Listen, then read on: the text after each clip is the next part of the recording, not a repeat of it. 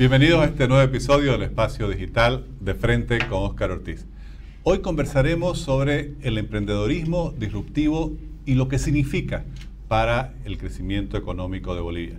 Para ello hemos invitado a este episodio a la ingeniera Gabriela Pinaya, quien es ingeniera industrial y de sistemas, máster en ingeniería de la madera y experta en sostenibilidad, con más de 19 años de experiencia asesorando a empresas de Bolivia, pero también de otros países como Perú y el Ecuador en la implementación de técnicas enmarcadas a elevar la productividad, bajar costos, mejorando la calidad de los sistemas empresariales con un enfoque de sostenibilidad.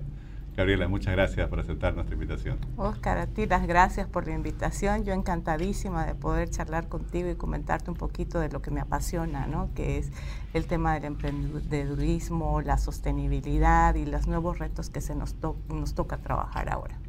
Recientemente he leído eh, dos ensayos tuyos, uno sobre el emprendedurismo y la lucha contra la pobreza en el marco de los Objetivos de Desarrollo Sostenible, y otro que lo has llamado de forma muy eh, llamativa, provocativa, eh, emprendedorismo disruptivo, ¿no? Y lo que significa para el crecimiento económico de Bolivia.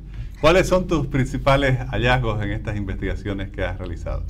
Bueno, pues la primera estaba muy enfocada a eh, mostrar en el documento el tema, cómo que la economía está viéndose afectada y qué es lo que tenemos que hacer como emprendedores, hacia dónde tenemos que dirigirnos y que una mirada a introducir dentro de nuestros modelos de negocios el tema de la sostenibilidad es algo que nos está exigiendo el entorno.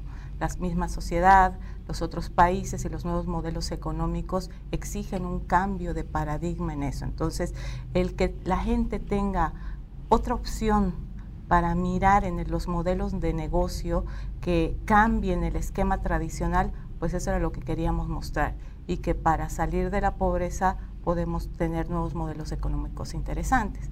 Y ahí viene el otro tema de, de la economía disruptiva y de salir de ese esquema tradicional de los modelos tradicionales. Y normalmente cuando nosotros queremos hacer cambios grandes, los enfocamos a la tecnología. Ah, bueno, pues, tecnología me ayuda a hacer cambios grandes y salir de los modelos tradicionales. O necesito tener que invertir mucho para hacer esos cambios en modelos económicos. Y no es necesariamente así.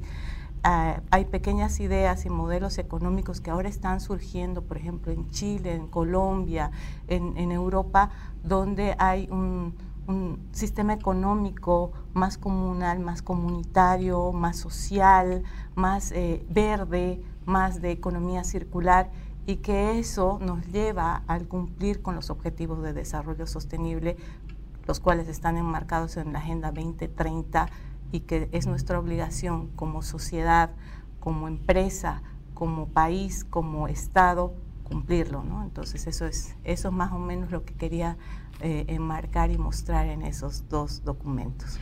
Ahora, un poco buscando provocar ahí tu, reacción, eh, un emprendedor ya tiene de por sí eh, muchos desafíos ¿no? para salir adelante con sus proyectos.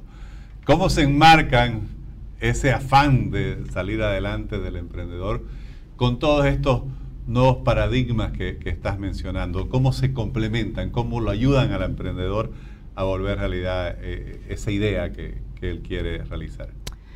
Creo que eh, hemos visto, o yo veo por lo menos con mis mismos alumnos, que su forma de pensar es más abierta. Vienen nuevos eh, y eso es lo que les digo, nuevos clientes con exigencias totalmente diferentes a lo que nosotros, como nuestra generación, está acostumbrado. Son más eh, equitativos, piensan más en el tema de la igualdad de género, piensan en el tema de cuidar el medio ambiente, la protección, queremos más a nuestras mascotas. Entonces, esa exigencia del mercado hace que los modelos de negocio se repiensen y que salgamos de ese modelo de negocio tradicional a modelos más eh, enfocados al tema social y ambiental. Entonces, ese reto toca tanto para los nuevos emprendedores como para las empresas que ya están instauradas formalmente, hacer un repiense en su modelo económico y decir, bueno, pues hacia dónde me tengo que enfocar si los nuevos clientes que están viniendo vienen con otra, con otra mentalidad. Entonces, ese es el cambio que tenemos que hacer y tenemos que irlos incorporando de a poco. Y los emprendedores vienen pues con algo cero, donde empiezan a plasmar sus ideas y en esas ideas ya tienen que introducir esos aspectos, ¿no? El tema social, ambiental, que es muy importante, porque los modelos de negocio nomás se enfocan a lo económico, pero ya hay el triple botón, este tema de la sostenibilidad, que te dice, bueno, piensa en lo social y piensa en lo ambiental. Pero también tenemos que pensar que lo social no es solamente lo externo, sino cómo hago acciones positivas internas dentro de mi modelo de negocio con mis clientes internos, que son tus trabajadores. Y cuando hablas de emprendedorismo disruptivo, ¿podrías darnos un ejemplo? ¿Cuáles eh, son los conceptos? Y, sobre todo, si tienes algunos ejemplos que hayas visto en, Bolivia que, que pudieras mencionar. Sí, eh, por ejemplo, afuera, me gusta el tema de la servitización, que es un nuevo modelo económico que va muy casado a la economía circular. Philips, ustedes saben que lo conocen, es una gran empresa que está, su, su, su esencia era hacer focos pero ahora su modelo es de servitización. Ya no te vendo el foco, te vendo el servicio de generación de energía y yo me encargo del mantenimiento de tu sistema eléctrico y tu sistema de focos y trato de minimizar mis costos. Entonces mis focos tienen que durar más porque a mí me conviene ahorrar costos. Entonces el modelo ya cambió de ser vender mi foco a un modelo de servicio. Y esa es la transformación de un modelo de negocio que ya existía, pero que está migrando a nuevas economías. Y ahí viene la economía circular.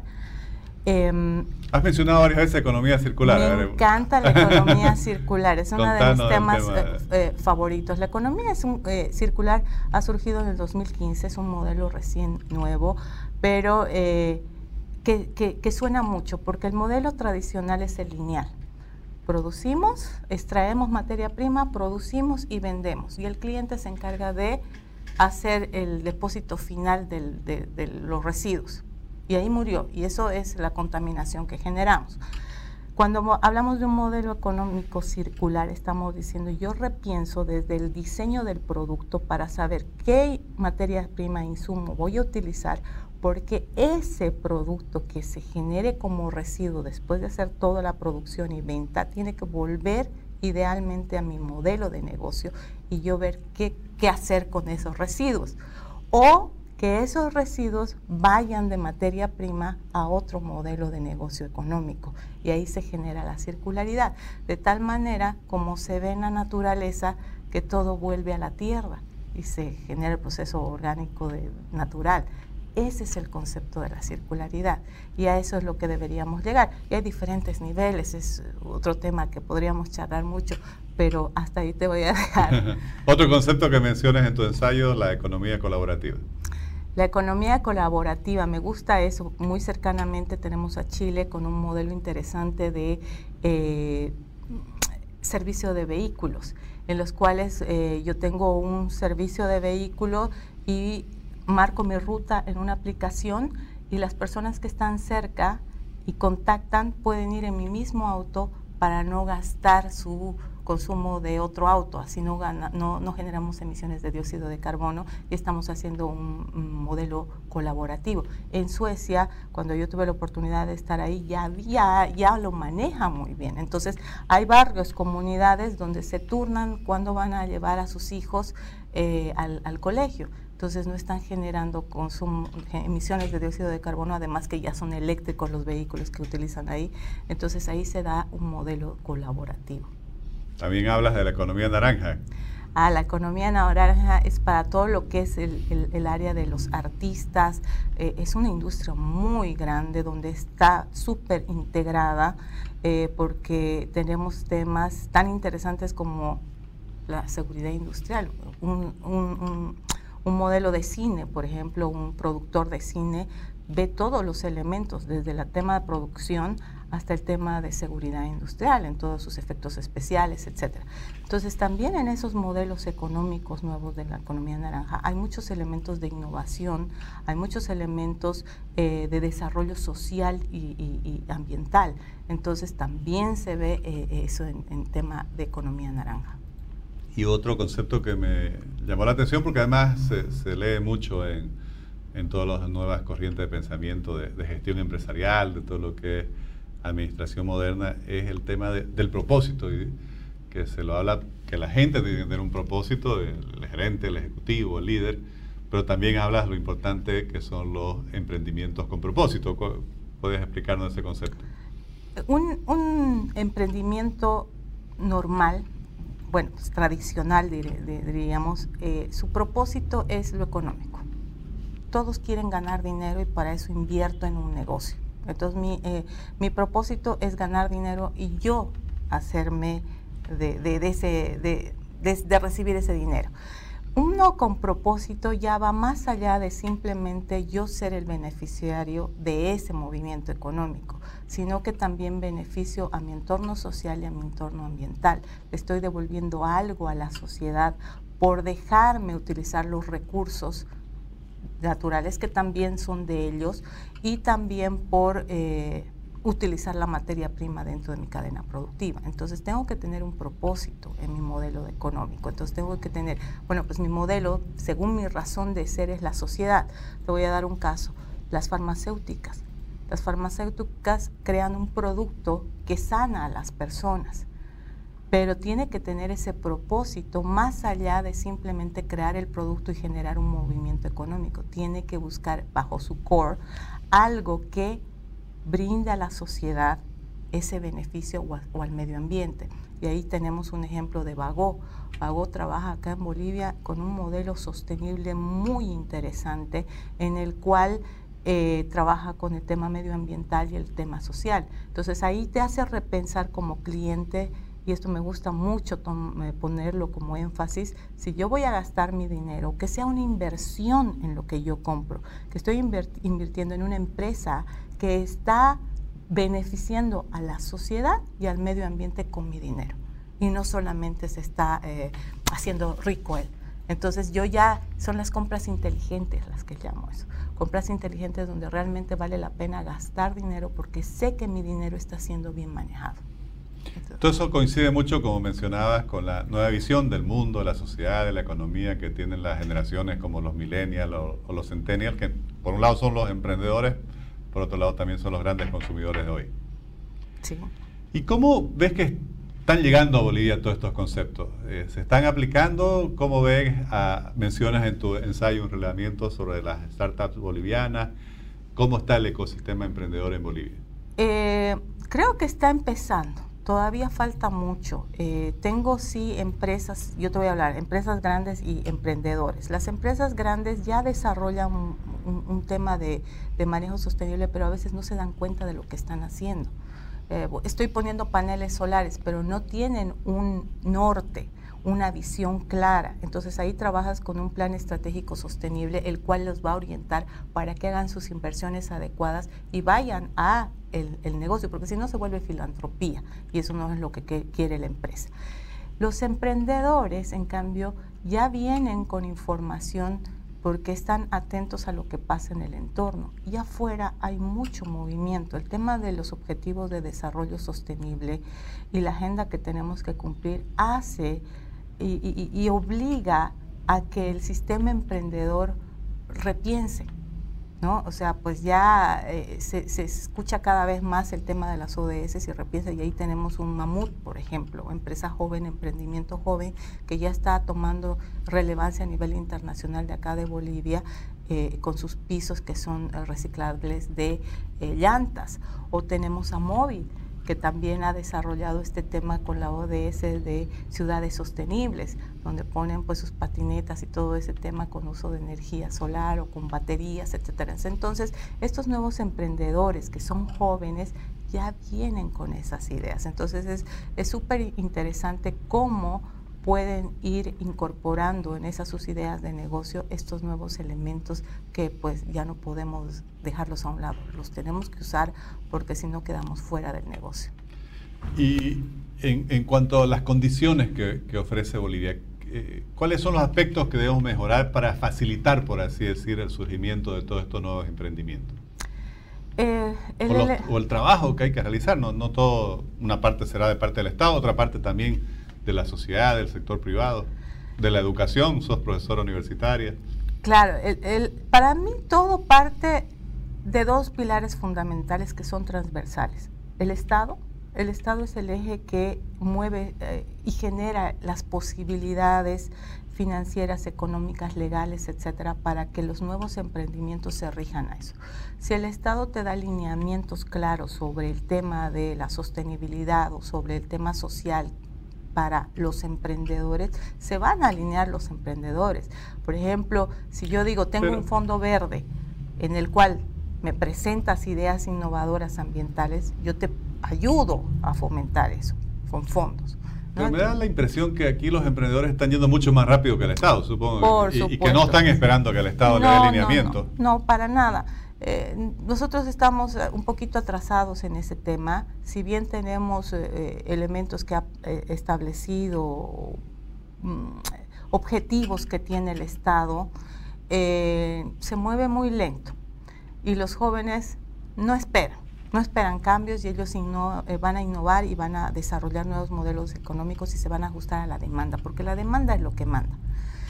Y eh, entonces, eh, pero es un elemento fundamental, porque por ejemplo, Perú el 2020 ha generado ya una, política de economía circular, ya están trabajando en ellos y ha salido del Estado. Colombia está súper adelantado con temas así, Brasil, Chile, entonces, pues son países, eh, Chile hace harto ya venía hablando con la eliminación de las bolsas plásticas, ya lo ha hecho, nosotros seguimos con bolsas plásticas, ¿no? Eh, Ecuador, que vengo trabajando con el sector turístico, ellos no te dan eh, en papel, de, perdón, en plástico de un solo uso la comida o los productos, esos ya son productos biodegradables. Entonces ya vienen con políticas de Estado que les está exigiendo y están haciendo que cambien los modelos económicos dentro de su, de su sistema productivo. entonces ahí viene a ser un factor importante. Mencionabas la educación para mí creo que el cambio cultural parte de la educación. Eh, las nuevas generaciones que tienen acceso al Internet y tienen acceso a, un mundo tan grande que eh, te, da la posibilidad de las redes sociales, los, las redes, etcétera, son mecanismos en los cuales hay que educar. Y las universidades, los colegios son los llamados a generar ese cambio también. ¿No? Eh, los chicos vienen con mayores, mayor curiosidad. Yo tengo una niña de 11 años que pues ya viene con muchas cosas que me sorprende que a su edad yo no sabía o, no tenía en cuenta o no lo tomaba en cuenta. Entonces yo voy viendo eso y es por eso es que le digo a mis alumnos, mi hija va a ser su cliente. No pueden crear un modelo de negocio para darme a mi satisfacción, es a ellos. Entonces, eh, eso hace que, cambie. Entonces la educación es fundamental, es un pilar fundamental, transversal, porque ahí vemos desde tema de género, tema medioambiental, tema de derechos humanos, tema de análisis de cadena de valor. Entonces para mí es, es, importante. Y obviamente otro elemento fundamental son las eh, finanzas sostenibles. Las finanzas sostenibles también tienen que ser el pilar que haga y ayude a mover estas nuevas economías, porque si la banca no te financia algo con propósito, vamos a quedar en las mismas. Entonces los modelos económicos de, los, de las bancas deberían tener opciones para estos nuevos emprendimientos con un propósito y darles más cabida. Entonces ahí vamos a generar más de estos modelos y vamos a tener pues eh, lindos emprendimientos. Y para terminar me gustaría en tus investigaciones, tu experiencia como profesora universitaria, ¿cómo ves esa actitud hacia el emprendimiento de parte de las generaciones actuales? Mira, eh, a mí me encanta eh, la necesidad que tiene la juventud y las ideas que van generando eh, en base a, la educación que se les da. Yo he incorporado desde a mi vuelta de, mis estudios de sostenibilidad en Suecia, en mis materias, siempre un tema de sostenibilidad. Y es como que darles un pantallazo o una oportunidad más de nuevos modelos económicos y los chicos se están alineando.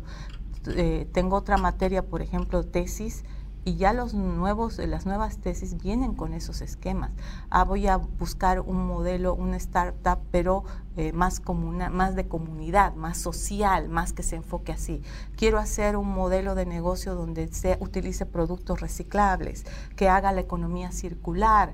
Tengo una tesis, por ejemplo, de un guiado que ha desarrollado un modelo de economía circular ya para hacer consultorías. Entonces, si no les das a las nuevas generaciones las herramientas necesarias para desarrollar esto, se van a mantener en los modelos tradicionales. Entonces nosotros los docentes tenemos que generar ese cambio, es lo que les digo, ustedes son la generación del cambio, ustedes tienen que hacer el clic, tienen que entrar a los negocios ya existentes y darles estas herramientas. O ustedes tienen que crear nuevos emprendimientos con este nuevo enfoque.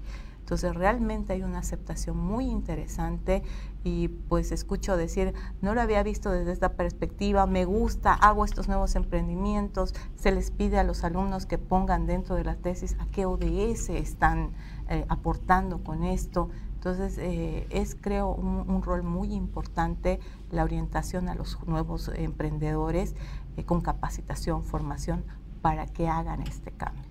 Gabriela, muchísimas gracias por compartir estas ideas principales de estos estudios que has escrito y además publicado en, el eh, Journal de la Fundación Nueva Democracia, así que te agradezco muchísimo. Yo a ti, gracias por todo y de verdad para mí ha sido un gusto poder hacer esas publicaciones. Gracias. Gracias a ti.